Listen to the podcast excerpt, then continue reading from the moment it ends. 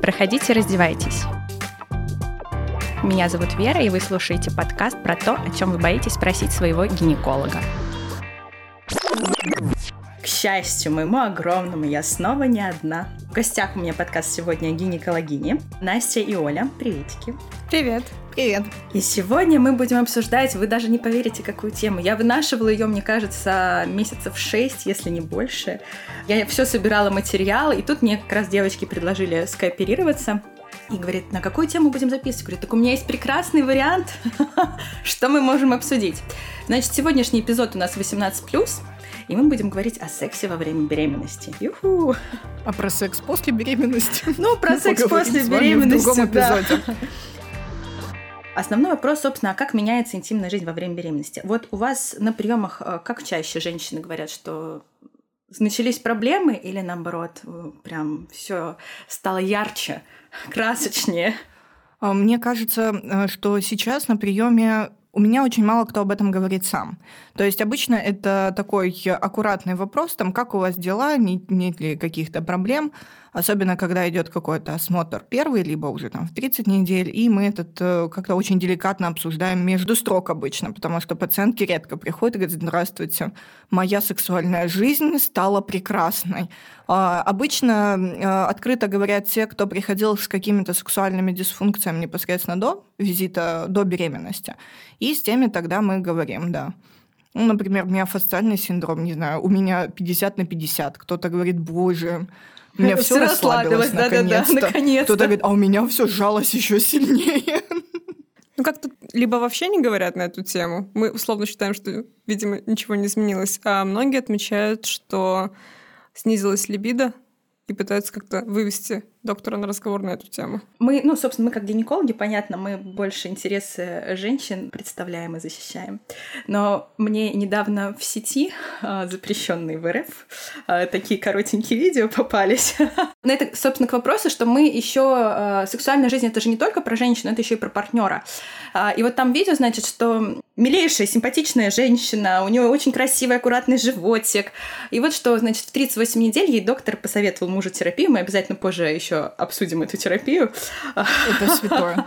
Вот. И там, значит, как, мол, муж видит это со стороны. А, не знаю, попадалось вам или нет. В общем, сидит а, два кота, я забыла, как называется эта порода, лысые такие, сфинксы как-то. Сфинксы. Да. Угу. Вот, и, значит, один, как бы, ну, видимо, самец, он лежит, а, над ним сидит самка в положении, такой там живот приличный, и он ее лапы так аккуратно, типа, отойди, отойди от меня.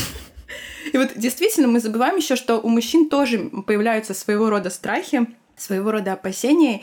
И я бы хотела затронуть еще тему сегодня вот именно того, что может бояться мужчина. И они считают иногда, что это опасно заниматься сексом во время беременности.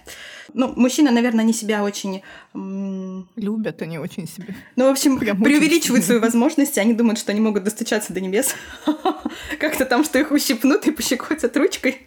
Давайте начнем, в общем, с того, что это не опасно, когда это нормально протекающая беременность. На самом деле, что касается мужчин, тут я тоже встречала несколько абсолютно разных э, отношений, когда один говорит, так, напишите справку, что им можно заниматься сексом, пусть она не отлынивает. Но мы гинекологини, мы на страже только женского здоровья. Поэтому, извините, пожалуйста, такие справочки мы не выдаем. А, и, соответственно, другой немножко полярный пример. У меня супруг пришел со списком вопросов, угу. причем почему-то ко мне, хотя мой лечащий доктор несколько другой, и говорит, вот, я вот это не сделаю, вот это я не достану, там, не знаю, там, это не опасно, это не вызовет выкидыш, не будет ли тонуса, вот этого страшного, ужасного тонуса матки, который просто пугает всех женщин. Соответственно, не навредит ли это ребенку? Да-да-да, не травмирует а, ли голову? Не травмирует ли это ребенка, конечно. Я не знаю, что нужно делать, чтобы травмировать ребенка ну вот, сексом. Да, вы слишком мужчины преувеличиваете свои возможности. Все не, все гораздо проще. гораздо проще и тривиальней, конечно. Действительно, после половой жизни, особенно после оргазма, может повышаться так называемый тонус матки, э, появляется каменение в животе, но как правило, это все безболезненно и самостоятельно проходит в течение некоторого времени. То есть вы приняли удобную позу, полежали, все прошло. Поэтому в целом, если вы испытываете такие ощущения после половой жизни, это не страшно. Давайте обсудим, чего бояться. Наверное, начнем с пресловутых э, простагландинов, расскажем. Ой, простагландины в сперме, Спер... они обязательно вызывают да, да, да. выкидыш, сто процентов обычно. Как только сперма попала, так все. Главное не забеременеть повторно. Это тоже В очень этом опасно. тоже спрашивали, да. Вот, кстати, по поводу не забеременеть повторно, у нас а, пару эпизодов назад я записывала как раз подкаст с Дашей Леску по теме суперфекундации, по поводу как раз а, беременности во время беременности, насколько это возможно. В общем, кому будет интересно, можно туда-назад отмотать и послушать. Ну, все-таки у женщин суперсекундация ну, это редко, все-таки редко. больше Безусловно. э, эффект для кошек, насколько я помню. Да, да, да, Поэтому, это чаще у животных. Но просто э, у людей тоже описано. Я тогда специально готовилась. Там, короче, были интересные разные судебные дела, судебные иски, и были задокументированы такие вещи, в общем. Интересно. Я видела несколько очень прикольных моментов, но это, правда, было только в сериалах. По-моему, это было в «Анатомии страсти», когда в одной матке был ребенок черненький, а в другой беленький. Ну вот это одна из историй как раз. Так вот, простагландинам они действительно могут индуцировать роды. И у нас даже есть специальный э, препарат, который вызывает созревание с шейки матки, связанный с простагландинами. А, Но мы с девочками готовились, мы искали исследования. И вот а, Кохреновский обзор, собственно, показал, что половой акт а, не приводит ни к созреванию шейки матки, ни к индукции родов. Собственно, исходя из этого, мужетерапия перед родами неэффективна. Когда вам предлагают заниматься сексом, чтобы активировать родовой процесс, вы можете получить удовольствие от процесса, но не очень э, эффективно с точки зрения стимуляции Подготовка родов. шейки матки к роду. Ну, Да, я обычно да. говорю так, если вы этого очень хотите, то, может, терапия очень эффективна для психического здоровья. А, Если хотите, Вот. вы партнер. Если кто-то из вас этого не хочет, то не нужно этим заниматься, и не нужно из этого делать трагедию, что точно вы из-за этого не родите. Тем более, будем откровенны, содержание простагландинов э, в э, сперме явно не такое высокое, как в препарате, который используется в родзале. И вряд ли сперма заливается прямо в цервикальный канал. Я такого, по крайней мере, не видела прицельно во время беременности, по крайней мере. Ну, не, подожди, в цервикаль... прям туда, в цервикальный-то она как бы попадает. Там как раз исследования были направлены на то, что непонятно, что вот попала в цервикальный канал, приведет или не... А секс в презервативе безопасен или не безопасен? Будут вот эти простагландины шеечные выделяться или нет? Ну, короче, на сегодняшний день в любом случае с эякуляцией, без эякуляции, сам по себе секс и оргазм не приводят к родовой деятельности у нормально протекающей беременности. А в каком случае мы должны все-таки как-то, скажем, ограничить половые нагрузки, потому что это тоже, мне кажется, очень большой э, э, пласт дискуссионных вопросов. Э, Как минимум э, приходят э, пациентки, которые говорят, вы знаете, я уже очень хочу, я больше не могу, но мне запрещают, потому что у меня было ЭКО. Ты такой, ну хорошо, и что теперь? Или там, я не знаю, какие-то еще достаточно такие мифологические истории. Например, у меня было самое, по-моему, жесткое, это что-то из разряда, но у вас же была угроза выкидыша в 5 недель, ну, там помазала чем-то коричневым. Да, поэтому в А, 35 по- нельзя. Поэтому в 25 ни в коем случае нельзя, вы же не хотите, чтобы у вас была какая-то беда. Давайте начнем, наверное, с мифических противопоказаний. Вот как, собственно, Настя уже озвучила, это само по себе ЭКО не является противопоказанием к половой жизни. Двойне. Двойне, да. В в любом случае будет учитываться ваше желание или нежелание. Вот различные сукровичные выделения в первом триместре беременности, которые собственно, у 20-40% беременности могут наблюдаться в норме. Это мы целую половину женщин должны сказать, все, тишина. Больше никогда зашиваем. Да, больше никогда. Что еще так на вскидку приходит в голову? Рубец на матке после кесарево сечения. И укорочение шейки матки с 40 до 35 миллиметров. Тоже очень опасная Тоже история. Мгм. А, укорочение шейки матки где-нибудь в 30 недель. Ну, тут, возможно, я прошла по скользкой дорожке, это мы обсудим. Это мы обсудим, да. Э, Клинические рекомендации могут с нами не согласиться. А, Но тонус э, матки после родов, после оргазма, кстати, это тоже пугает женщин. Они приходят, говорят, ну вот и все, ну что, дотрахалась ты до, до выкидыша, все, женщина, сидите дома, ничего не знаю. Это цитата. Надо запикать на монтаже. Орфография, пунктуация автора сохранена. Нет, на самом деле это будет э, достаточно забавно, но в принципе это фраза, которая была сказана, ну, немножко, наверное, не так, но практически э, мне, что, боже мой, все, во время беременности ничего нельзя. Это тебе сказали? Ну, да, но я ходила в очень специфическое место. Об этом мы запишем отдельный выпуск. Часа на два. Гулящий гинеколог создал, нагулял и себе проблем. Так, Сам по себе первый триместр беременности, это тоже, мне кажется, очень важно уточнить, что первый триместр беременности не является противопоказанием к половой жизни. Ни один срок беременности не является противопоказанием при нормально протекающей беременности. И, в принципе, половой контакт не вызывает выкидышей, пороков развития плода и так далее в первом, в том числе, триместре беременности. сотрясение мозга и умственной отсталости у детей. Ну да, Я- тоже не Ямочки на вызывает. щечках у на детей. подбородке. А, на подбородке, простите. Боже, что надо делать с ребенком? Кстати, я где-то уже давно, еще мне кажется, в студенчестве, я тогда помню, я читала, значит, э, одна была из статей, которая призывала использовать э, презерватив, если вы занимаетесь сексом в первом триместре и в третьем. Ну, типа, заниматься можно, но с презервативом в первом и в третьем триместре, а то шейка все-таки созреет, и либо выкидыш, либо потом преждевременные роды. Но при этом во втором триместре она не созреет. Она только держит. в первом и да, втором. она... Во втором она как бы ничего, а вот в первом, третьем там слабовато. Вот, поэтому это все, конечно же, мифы. Если вам разрешили, если это, еще раз повторюсь, нормально протекающая беременность, потому что мы сейчас никому не разрешаем и никому не запрещаем, мы не знаем вашу клиническую историю в принципе. Если секс разрешен, то он разрешен э, в течение всей беременности. Окей, едем дальше. А когда же все-таки нельзя? Ведь мы не можем быть такими добрыми и всем все разрешать. Ну, давайте будем к тому, что, в принципе, запрещать мы никому особо ничего не можем. Все, что мы можем, это рекомендовать и объяснять, э, почему мы это рекомендуем. Это очень важно.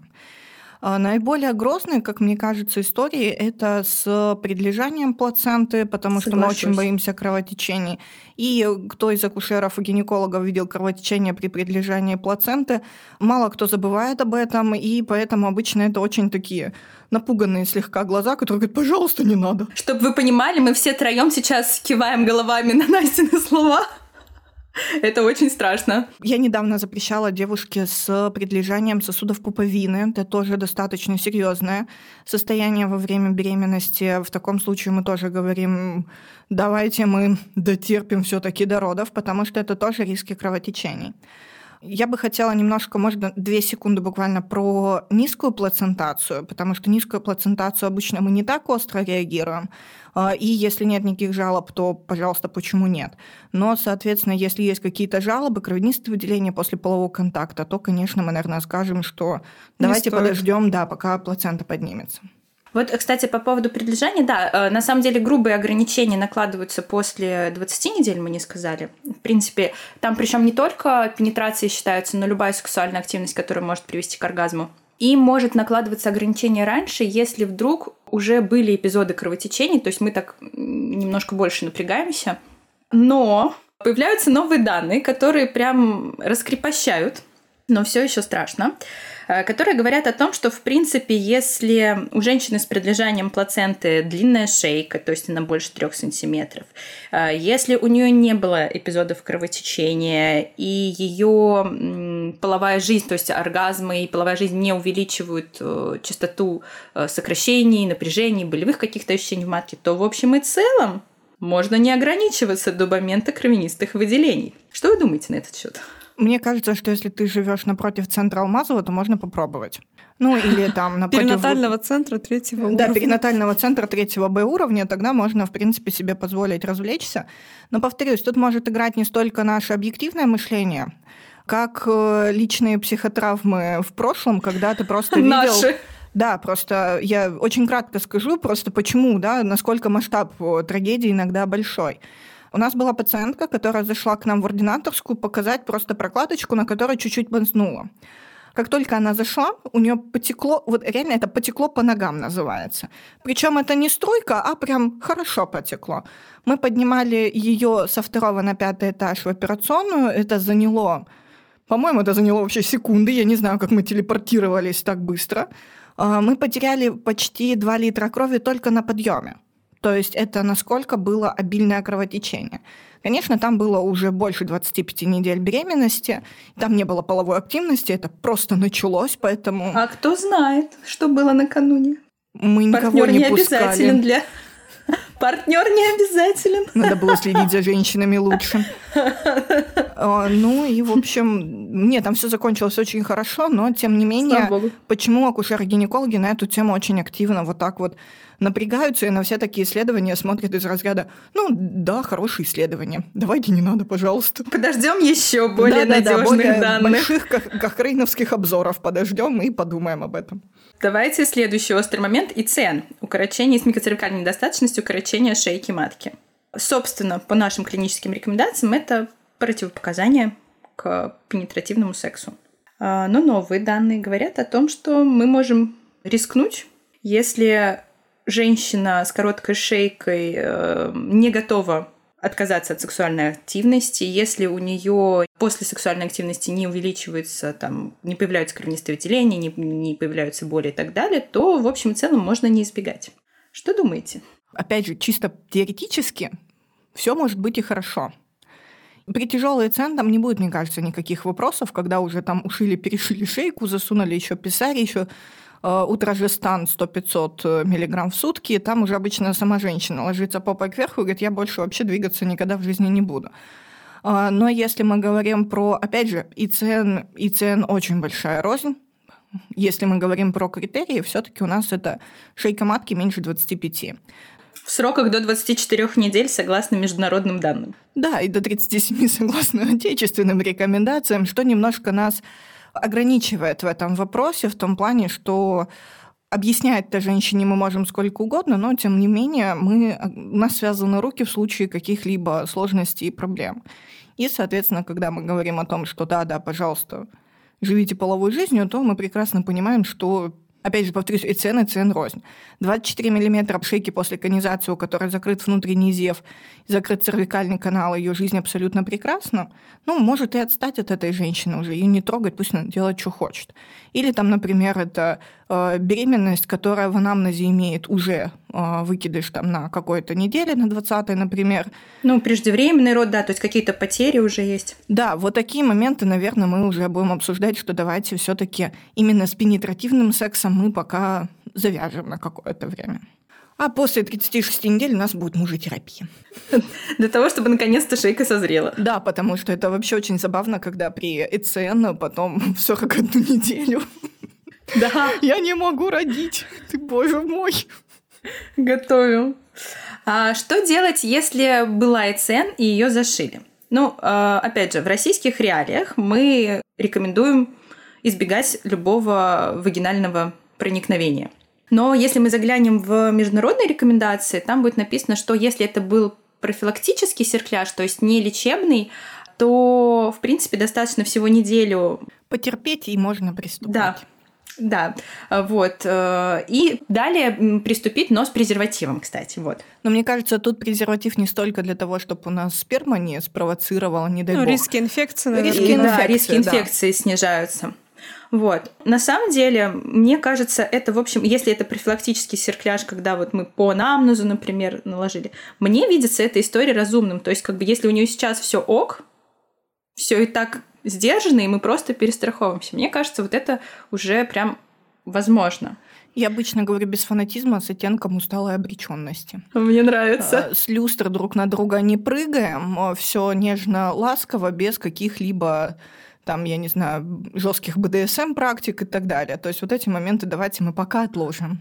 когда решится вопрос с беременностью. Но вот если уже это был э, серкляж, то есть э, зашивание, швы на шейку матки наложили с лечебной целью, там уже, конечно, следует быть более осторожными. И воздерживаться. И да, уже все таки как-то, ну, стрёмненько. Мне понравилось, что вот в этом обзоре, собственно, на который мы сегодня ссылаемся, рассматривался даже э, половой контакт при подтекании околоплодных вод.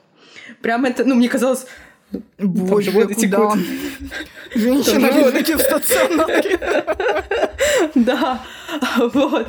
А оказывается, даже это может быть интересным. Что самое как бы любопытное, что там они написали, что не нужно отговаривать женщину от непроникающих э, половых контактов э, с оргазмом или без.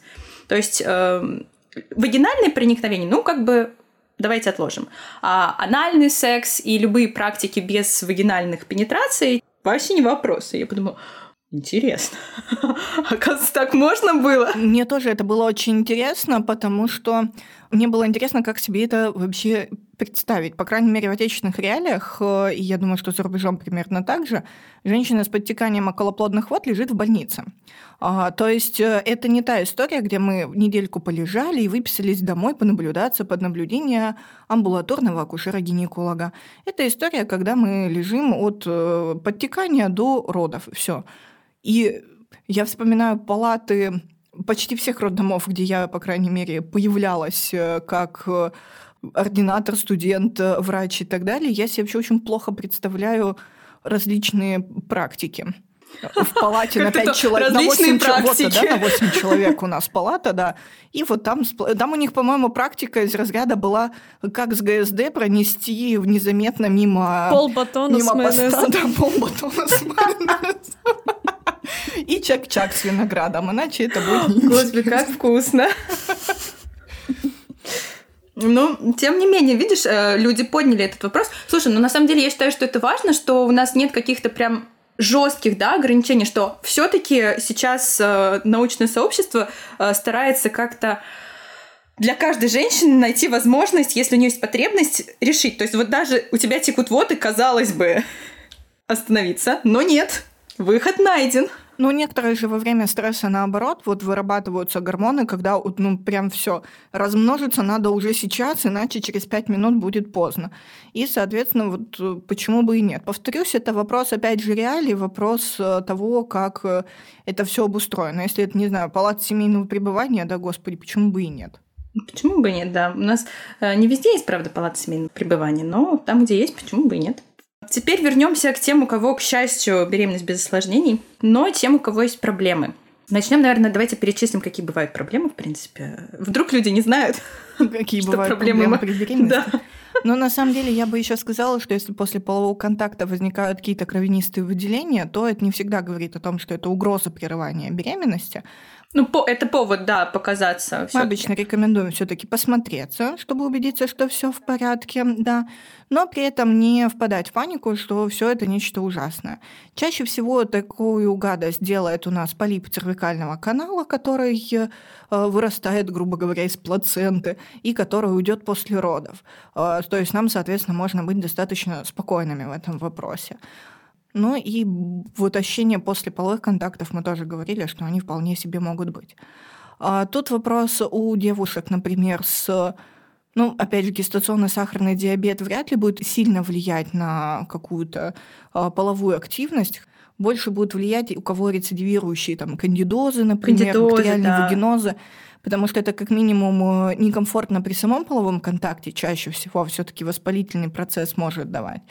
И, соответственно, пока не вылечен воспалительный процесс, мы все равно рекомендуем немножко воздержаться именно из-за дискомфорта. Ну, чтобы избежать рецидива, грубо говоря, очередного. Ну, по сути. Ну, очередной рецидив – это бактериальный вагиноз, только если он связан. Ну, и то с презервативом почему нет? Ну, то есть это не строгое ограничение, что, боже, у вас кандидоз, все, сидите дома. Это, пожалуйста, наденьте презерватив, да, да, живите да. половой жизнью, если вам комфортно, естественно, и вам этого хочется. А из таких еще ограничений, точнее, из того, что может э, отягощать половую жизнь э, во время беременности, это на поздних сроках, когда уже животик начинает быть кругленьким и становится немножко неудобно во всех позах, в которых могло быть удобно раньше. Из этого мы делаем некоторые выводы и пытаемся женщинам предлагать э, другие варианты.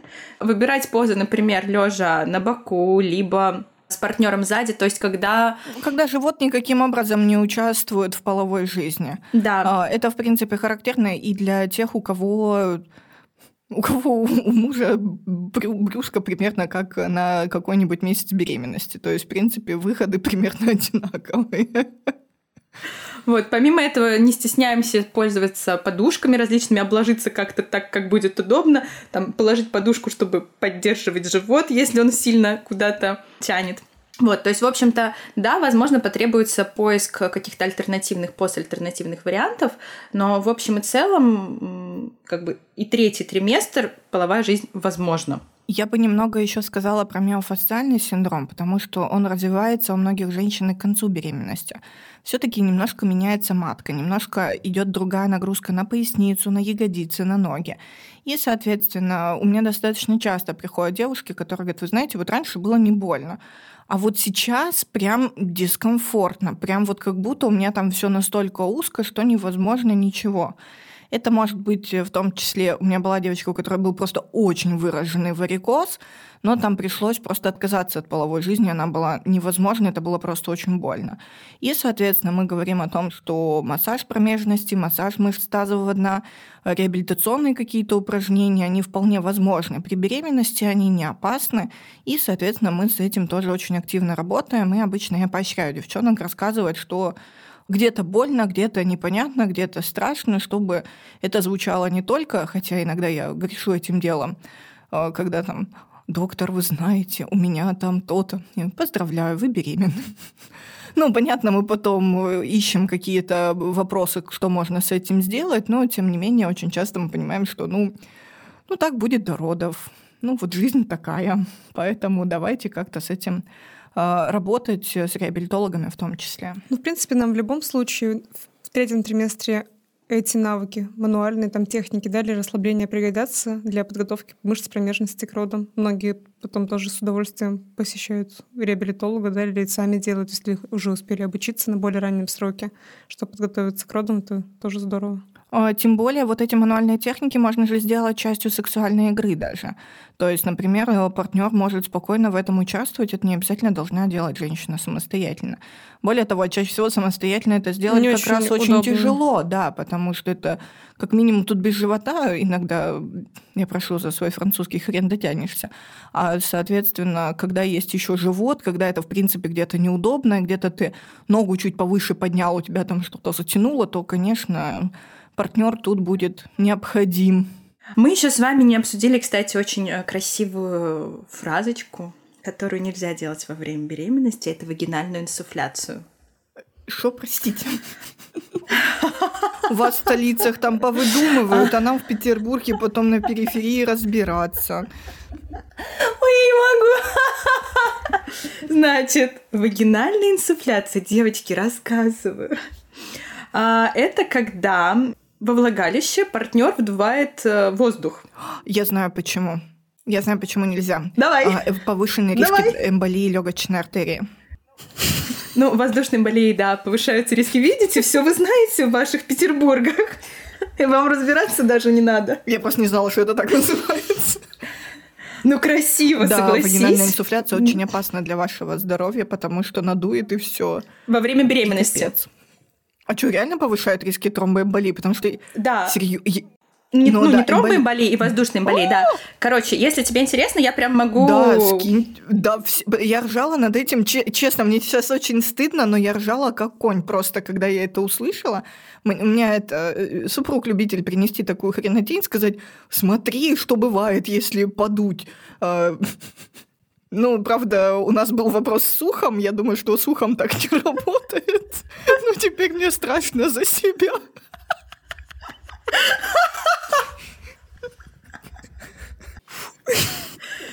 Так, для любопытных, внемлющих рассказываю. Значит, э, вагинальная инсуфляция как причина острой болезни именно во время беременности была описана первый раз в 1936 году.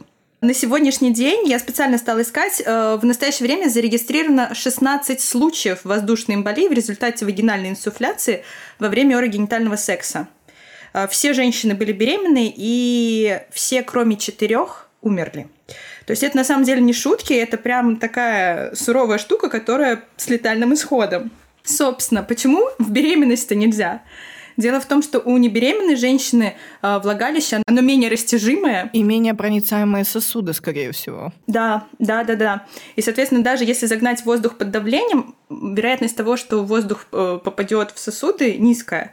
А вот у беременных у них уже все такое более рыхленькое, более... Проницаемое. Более проницаемое, да. Да, и вот может быть такая страшная штука. Так что не делайте вагинальную инсуфляцию, пожалуйста, очень опасно оказывается. Своим партнершам во время да. беременности. Потому да. что я вообще думала об этом из разряда как э, миф, что нельзя плавать в бассейне, ребенок захлебнется. Ну вот примерно вот из той же оперы у меня это где-то было, а тут оказывается вот. Век живи, век учись. Пойдем сейчас читать учебники. Главное, мужу скажешь, что больше... Не дуй. Нет, так он так и никогда не делал, потому что он прочитал, что это ужасно опасно. Ты что? Так, едем дальше. Отвлеклись, отвлеклись. Уши все таки не наш профиль. А что делать, если нет желания заниматься сексом? Хороший вопрос. Мне кажется, тут очень важно, чтобы это было обоюдное нежелание заниматься сексом. То есть, если ни муж, ни жена не хотят заниматься сексом во время беременности, например, они очень из-за этого переживают, то мне кажется, что донести им, что это безопасно, можно, но, опять же, это их решение, не хотят, ну, пожалуйста, ничего ужасного, страшного в этом нет. Если кто-то из партнеров от этого тяжело страдает, ну вот тогда уже нужно, конечно, очень активно с этим разбираться, в том числе с причинами, потому что это могут быть какие-то физиологические причины, ну, больно, например, а, или, соответственно, причины, которые могут быть связаны с какой-то тревожностью. Тоже же это может быть, что, боже, я боюсь, потому что у меня был ну, какой-то негативный опыт в прошлом во время беременности, да, поэтому это тоже же очень важно. Ну, либо вернуться к разговору про другие сексуальные практики вообще. Или не сексуальные практики, просто проводить время вместе, обниматься. Обниматься, целоваться, это же все тоже про социальное да. взаимодействие. Разговаривать через рот. Например. Это сложно. Это, самое сложное, не только дуть воздухом. Главное, воздух не Не дуть, да, мы поняли сегодня. Самое ценное приобретение никуда не Самая ценная информация этого дня.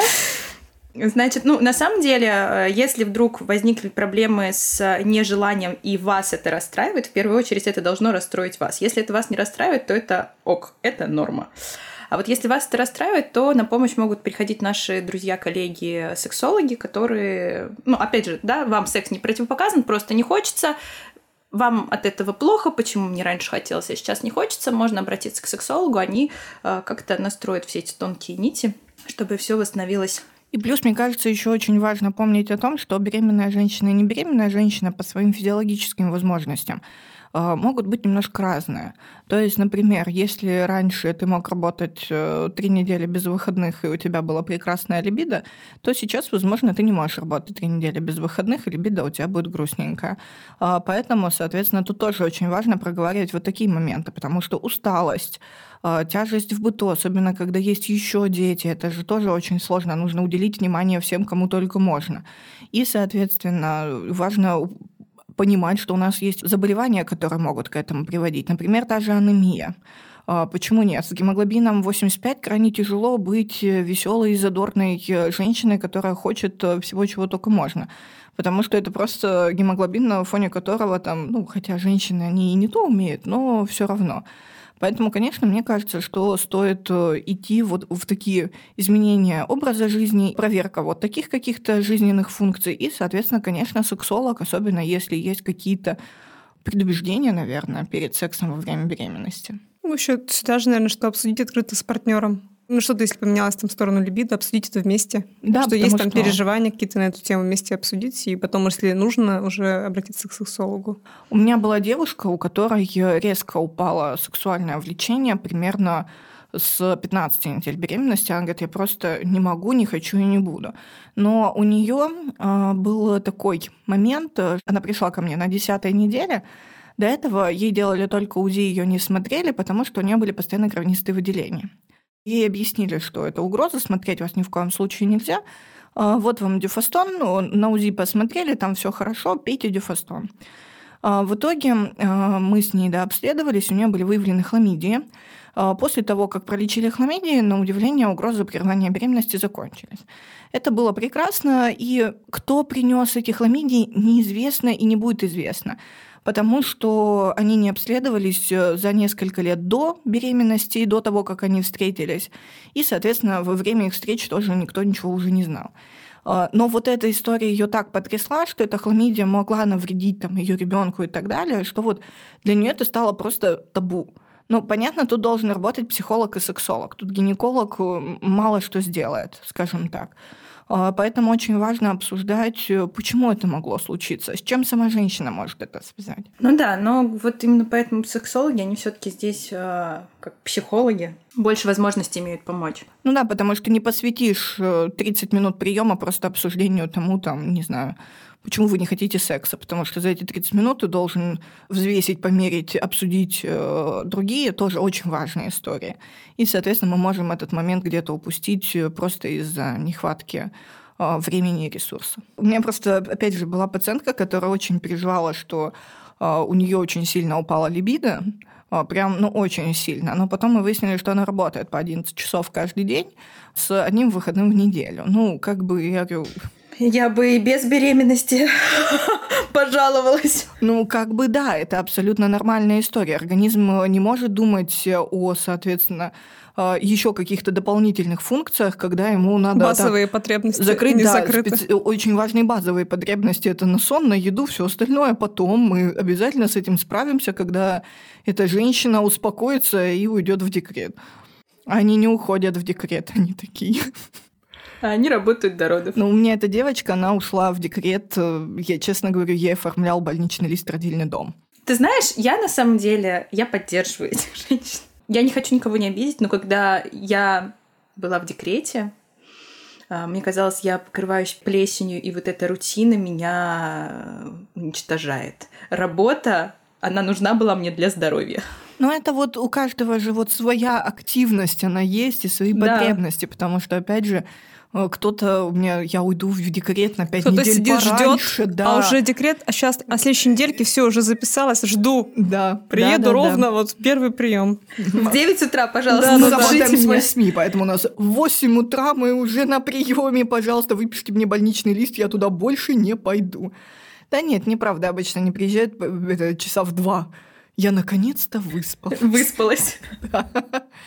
Поэтому каждому это свое, свои хлопоты, сексуальное здоровье. Это в первую очередь же психология, это чем мы можем помочь физиология, и это обязательно согласие. Поэтому не знаю, мне кажется, от нашего подкаста мы хотим пожелать, чтобы все было по согласию и взаимному удовольствию. Резюмируем.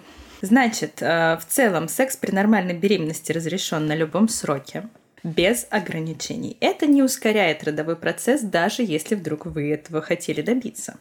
Помним о том, что если у вас несколько половых партнеров, то вы защищены от беременности в момент беременности, как бы, но вы не защищены от инфекций, передаваемых половым путем, поэтому презерватив в этом случае может вас спасти. А, выбираем позы и практики, которые наиболее вам приемлемы на данном этапе, исключая что? Инсуфляцию. Инсуфляция ни в коем случае. Вагинальная инсуфляция. Молодцы. В целом есть всего лишь несколько состояний в момент беременности, когда секс действительно противопоказан. Это, например, э, предлежание плаценты после 20 недель, это, например, э, подтекание колоплодных вод и некоторые случаи истмикоцервикальной недостаточности, то есть укорочение шейки матки, швы шейки матки. Девочки, спасибо вам большое, что вы пришли в гости. Мне кажется, сегодня получилось прям сочно. Спасибо. Спасибо, что Вера, пригласили. что ты нас пригласила. Это всегда очень здорово. Причем мне очень нравится, что мы с Верой работаем в одной сети клиник и достаточно плотно взаимодействуем и общаемся на, как сказать, виртуальном пространстве. И внезапно... В чатиках. Да, в чатиках. И внезапно получилось, что мы узнали друг от друга немножко в другом формате и качестве. Мне было очень-очень приятно. Большое спасибо. Взаимно. Большое спасибо. А, ну все, прощаемся с вами. До новых встреч. А, оставляйте комментарии, пишите вопросы. Буду рада. Пока-пока. Пока-пока.